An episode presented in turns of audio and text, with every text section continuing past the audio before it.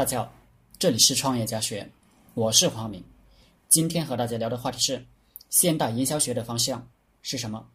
现代营销越来越向心理学靠拢，追其原因，一方面是因为社会生产力的发展，人们的基本需求已经得到满足；另一方面是竞争激烈，导致卖方不得已要玩出许多花样来，不再是那个以产品为导向。便宜量越足就能立足的时代，已经要过时了。不过，这话得有所保留。便宜量又足，在任何时代都是有竞争力的，因为穷人总是很多，但我们不赚穷人的钱，因为穷人的钱要拿去生存，我们要赚取暴利，就要研究现代营销学的方向，那就是心理学。我们要满足的是。富人的精神需求，这就要，这就要说象征性的消费。是人就有自然属性，有社会属性。自然属性顾名思义就是自然赋予的属性，比如食色性也，比如对安全的需要，比如保暖的需要。简单解释，一个婴儿被丢到一个孤岛上，从小。别让他接触任何人，脱离人类社会。这种情况下，他的需求就对应着他的自然属性。社会属性呢，就是人类社会其他人赋予的属性。比如穿衣服，原始目的只是为了保暖。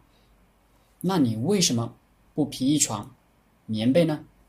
你知道什么是美，什么是丑，知道什么是高大上，什么是。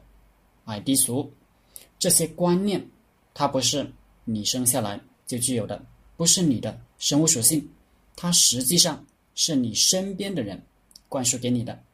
我们就可以看出，买一件衣服，生物需求只占很小的比重，社会需求占大头。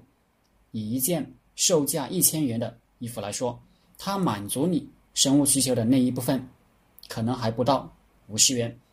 这个社会需求。本质是要得到他人的认可。衣服穿给谁看？穿给别人看。有人说我是穿给自己看的。其实，你生在这个人类社会，你还有自己吗？你的观念、你的想法，都是自然属性和社会属性共同作用的结果。你看见老太太摔倒，你就要去扶，你以为那是你本能的想法？社会需求的本身就带着一种象征性的意义和价值，就是一种符号标签，标示着你的立场，标示着你属于不同的阵营。人活在社会中，必须有立场，必然有立场，除非你脱离社会。但今天，谁能脱离社会？谁能不和其他人接触？不能，谁都不能。就算去当和尚。你得下山来买米买盐，更何况出家人本身就是一种立场。只要你处于某个立场，你就得象征性的消费。绝大多数情况，你感觉不到被迫，会以为这是自己自然的选择，也分不清哪些消费是象征性的。但是极端情况你可以察觉到，比如买车。日本日本车有什么不好？没什么不好。你本身不讨厌日本车，也很清楚两国贸易对大家都有好处，也很清楚敌人和朋友是一个硬币的两面。某些人和你是敌人，但是某些方面同时是你的朋友；某些人和你是朋友，但在某些方面却又是你的敌人。道理都懂，但是你身边的朋友都不买日本车，你为了避免和他们发生争执和矛盾，也为了避免他们疏远你，你也只好跟着不买。这种情况下，你会感觉到有一点被强迫，但是大多数情况下，你察觉不到。比如什么是美，什么是高大上，什么是有气质，什么是范，你有你的一套理解，但是。你的这一套理解不是天上掉下来的，它是你身边的人、社会灌输给你的。这些东西决定着你的选择，让你自觉、自愿、自愿的选择了某种象征性的消费，让你隶属隶属于某个立场。当然，应当指出，这种社会需求不是没有现实意义的，比如你开辆好车。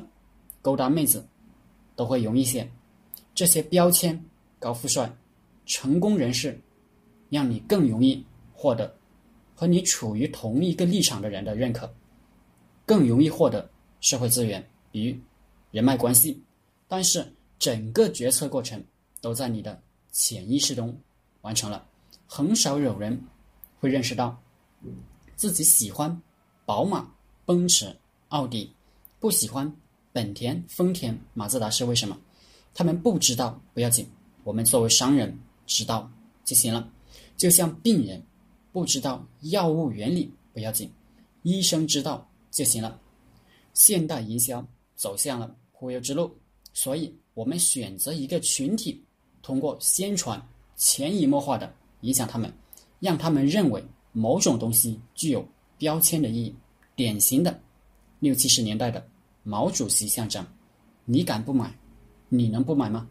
这个东西象征性太强，一眼就能看出来。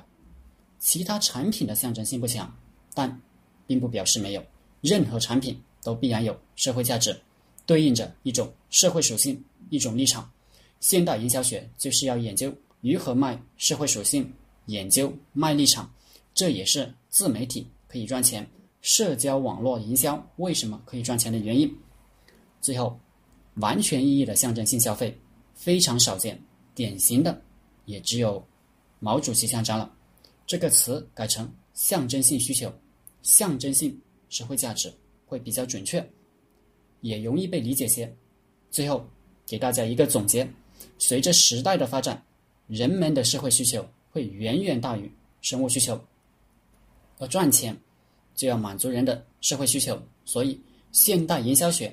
要研究人的心，也就走向了心理学之路、忽悠之路，才能赚取暴利。好了，今天的课程就分享到这里，谢谢大家。大家可以加我的 QQ 微信幺零三二八二四三四二，祝大家发财。